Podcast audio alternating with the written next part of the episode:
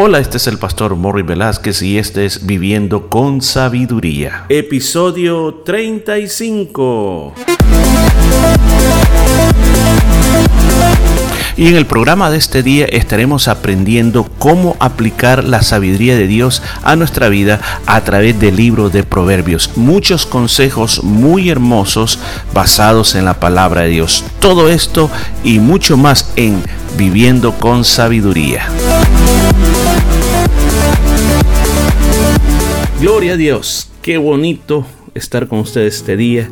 Gracias mi Señor Jesús porque me da la oportunidad de estar en pie y poder compartir esta palabra con usted. Estamos hablando de la sabiduría, la importancia de la sabiduría.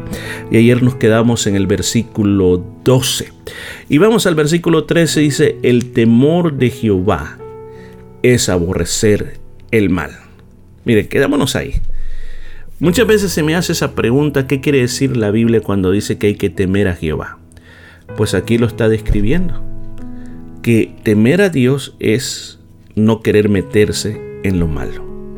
Es aborrecer lo malo, es rechazar lo malo. Ahora, ¿qué es lo más qué es lo segundo que dice?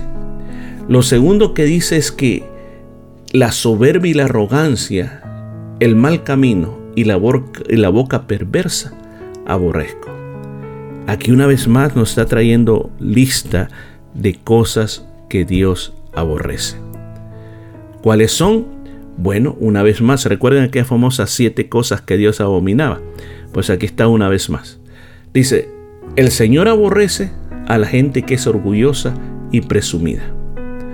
A la gente que nunca dice la verdad, ni tampoco vive como es debido. La gente que tiene mala conducta, la gente que tiene un lenguaje perverso, son cosas que el Señor aborrece. Por eso el temor de Jehová nos ayudará a nosotros a ser personas correctas. Sigue hablando la sabiduría, dice, conmigo está el consejo y el buen juicio. Yo soy la inteligencia, mío es el poder. O sea, aparentemente pensamos de que sabiduría era una cosa y por otro lado, eh, eh, tenemos la inteligencia. Decíamos que la inteligencia es la aplicación de la sabiduría. Pero aquí claramente, claramente se está esperando de que cuando tú vas en el camino de la sabiduría, tú la practiques. Y si tú la practicas, quiere decir que tienes que tener el entendimiento o la inteligencia para poder aplicarle a todas las situaciones de la vida. Dice, por mí reinan los reyes y los príncipes determinan justicia. O sea, ¿qué es lo que está dirigiendo a los reyes, a los reyes justos, a los príncipes, a los gobernantes? ¿Qué es lo que los está dirigiendo? Lo está dirigiendo la sabiduría, aunque ellos ignoren qué es esa sabiduría de Dios, porque yo encuentro en la Biblia que Dios le ha dado sabiduría a los gobernantes para gobernar. Pero también Dios le ha dado sabiduría a cada persona del mundo para poder tomar las decisiones más correctas.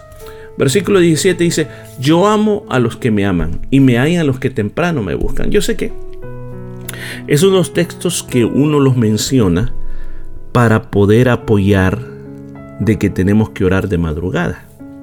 O sea, es una, es una interpretación que yo lo podría tomar y decir, bueno, el Señor dice aquí que los que entran a orar de madrugada van a encontrar al Señor. Yo sé que es una realidad, así pasa. Pero en este caso específico, la interpretación de este versículo bíblico está diciendo dos cosas. En primer lugar, el Señor está diciendo que aquellas personas que aman al Señor el Señor las va a amar. Ahora, escuche esto. Ahora, amar al Señor significa obedecer al Señor, seguir los mandamientos del Señor. No es decir, Señor, yo te amo. No, no, no. Está, estamos diciendo que tú estás viviendo la vida práctica de seguir lo que Dios dice. Y luego dice, y me hallan.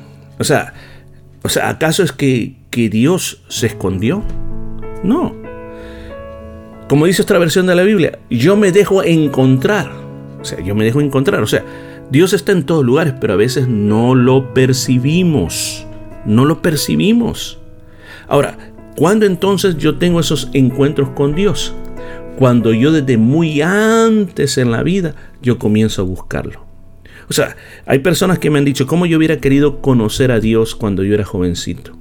Pero le digo, pero está bien que en este momento lo conoció. Pero que está diciendo, entre más temprano tú lo conozcas, entre más temprano tú camines el camino de la sabiduría, te va a ir mejor. ¿Por qué razón? Es por lógica porque nosotros somos el resultado de las decisiones del ayer. Lo que ayer nosotros decidimos ser en nuestra vida es lo que estamos siendo ahora. Muchos dicen, no, pues que las circunstancias de la vida a mí me han golpeado, las circunstancias de la vida me han venido llevando y me han traído a lo que ahora soy. No, no es así. Sino que nosotros hemos tomado decisiones que pensamos de que son decisiones que solo me van a afectar hoy, pero la verdad no yo soy el resultado de las decisiones que yo tomé ayer. Por eso, hoy usted, está tomando las decisiones de lo que usted va a hacer en el futuro. Hoy usted está forjando el futuro de su vida. Por eso aprendamos a tomar buenas decisiones en nuestra vida. Por eso dice, dice ahí que los que temprano me buscan, los que me comienzan a buscar, dice, me van a encontrar. Versículo 18 dice, las riquezas y la honra están conmigo, riquezas duraderas y justicia. O sea, la sabiduría también viene acompañado de riqueza, honor, abundancia y justicia. Como en el caso de Salomón. O sea, tampoco yo quiero que usted tome en su mente el hecho de decir, tengo que ser sabio para que me acompañe toda la riqueza. No, tampoco es así. Eso es lo de menos. Yo creo que necesitamos estabilidad económica en nuestra vida pero no la vamos a tener si nosotros no caminamos el camino de la sabiduría. Ahora, cuando vamos en el camino de la sabiduría, entonces nosotros vamos a comenzar a ver cómo Dios comienza a bendecir lo que nosotros estamos haciendo. Porque lo que tengo para ofrecer, dice, dice la sabiduría, vale más que el oro y la plata. Tiene mucho más valor. ¿Por qué? Porque dice que siempre siempre te va a guiar por camino de rectitud y por los senderos de justicia. O sea, no te va a llevar por otro camino. Por eso la sabiduría es bien, pero bien, bien valiosa. Dice, para hacer que los que me aman tengan su heredad y que yo llene sus tesoros. Dice, para hacer. yo voy a hacer que los que me aman tengan herencia y tengan muchos tesoros. Ahora, no sé si usted estará pensando, wow, entonces quiere decir que está el secreto para la riqueza. No solamente está hablando de dinero. Está hablando de las riquezas, por ejemplo, familiares, esos valores familiares, las amistades, las bendiciones en la vida. O sea, cuando tú caminas ese camino, todo eso se te va a multiplicar y esa sabiduría te va a ayudar a poder tener todas esas cosas dentro de ti. ¿Qué más dice el versículo 22? Dice, Jehová me poseía en el principio, ya de antiguo, antes de sus obras. O sea, está diciendo que ¿quién creó la sabiduría? La creó Dios. ¿Desde cuándo la formó? Desde el principio desde antes de crear el mundo. Aún el mundo no había sido creado cuando fue una de las primeras cosas que el Señor creó. Además de eso, mire cómo está hablando, mire que se está yendo hasta bien atrás. Dice, eternamente, versículo 23, tuve el principado desde el principio antes de la tierra. O sea, el hecho que fue establecido desde antes, desde la eternidad, antes que existiera el mundo, antes que existieran los hombres. Antes de los abismos fue engendrada, antes que fueran las fuentes de muchas aguas. O sea, nació la sabiduría por mano de Dios cuando aún no habían mares, cuando no habían manantiales. Mucho antes, dice el versículo 25, que hicieran los cerros, la montaña, la tierra y sus paisajes tan hermosos antes que el Señor hiciera los campos, antes que el Señor hiciera el principio del polvo del mundo, ya existía la sabiduría. Y mire qué lindo dice, aquí nos lleva al momento de la creación, versículo 27. Cuando formaba los cielos, ahí estaba yo. Uh, wow. O sea, en la creación, ahí estaba la sabiduría. Cuando trazaba el círculo sobre la faz del abismo, ¿escuchó? Cuando el Señor, cuando el Señor estaba cimentando la bóveda celeste, trazó el horizonte sobre las aguas, ahí estaba presente. Muchos han dicho que aquí en este texto bíblico de la antigüedad ya se estaba diciendo que la tierra era redonda porque es el círculo sobre la faz del abismo. Pero la verdad que está hablando de la creación, dice, cuando afirmaba los cielos arriba, cuando afirmaba las fuentes del abismo. O sea, yo esto lo he explicado, que la tierra parecía que estaba como dentro de un vaso de agua, había agua arriba, agua abajo. Entonces el Señor hace una separación, una separación eh, de las aguas de arriba, las pone en las nubes y pone ese espacio que le llamamos el cielo. Y luego la tierra, pues dice el planeta agua, en realidad, porque está lleno de agua aún dentro de interiormente la tierra también está lleno de agua. Entonces, ahí dice, cuando afirmaba la fuente del abismo, ahí estaba yo, dice. Cuando ponía el mar su estatuto para que las aguas no traspasasen su mandamiento, cuando establecía los fundamentos, los fundamentos de la tierra. O sea, eso tan precioso que usted sabe, el mar tiene un límite de donde no puede pasar. El Señor le ha dicho a los mares, no pasen de aquí. Cuando Dios estaba afirmando la tierra, el Señor estaba ahí, eh, perdón, la sabiduría estaba ahí, estaba, dice, como su consejera. Dice, mi dicha de todos los días era siempre gozar de su presencia, o sea, de esa presencia tan poderosa del Señor. Con, Él estaba yo. ¿Quién es Él? Con Jehová. Está ordenándolo todo. Era su delicia de día en día teniendo solar delante de Él en todo tiempo. O sea, disfrutaba de la presencia. La sabiduría estaba disfrutando de la presencia del Señor dice, el mundo creado por Dios me llenaba de alegría, la humanidad por Dios me llenaba de felicidad. O sea, la sabiduría no es algo que ha comenzado hace poco y Salomón nos lleva de una manera poética a ese tiempo de la creación y ahora regresa al jovencito y le dice, querido jovencito, versículo 32, escúchame bien, Dios te bendecirá si aceptas mis consejos, si guardas mis caminos. Si tú comienzas a hacer lo que se está diciendo. Acepta mis enseñanzas, dice, no las rechaces. Muchachito, piensa con la cabeza. Mire qué, qué, precioso el versículo 34, me encanta. Dice, bienaventurado el hombre que me escucha velando a mis puertas cada día, aguardando a los postes de mis puertas. Es como que estuviera diciendo, oye muchacho, si todos los días vienes a mi casa, escuchas mis enseñanzas, Dios te bendecirá. Aquí hay una razón por la cual debemos ir a la iglesia.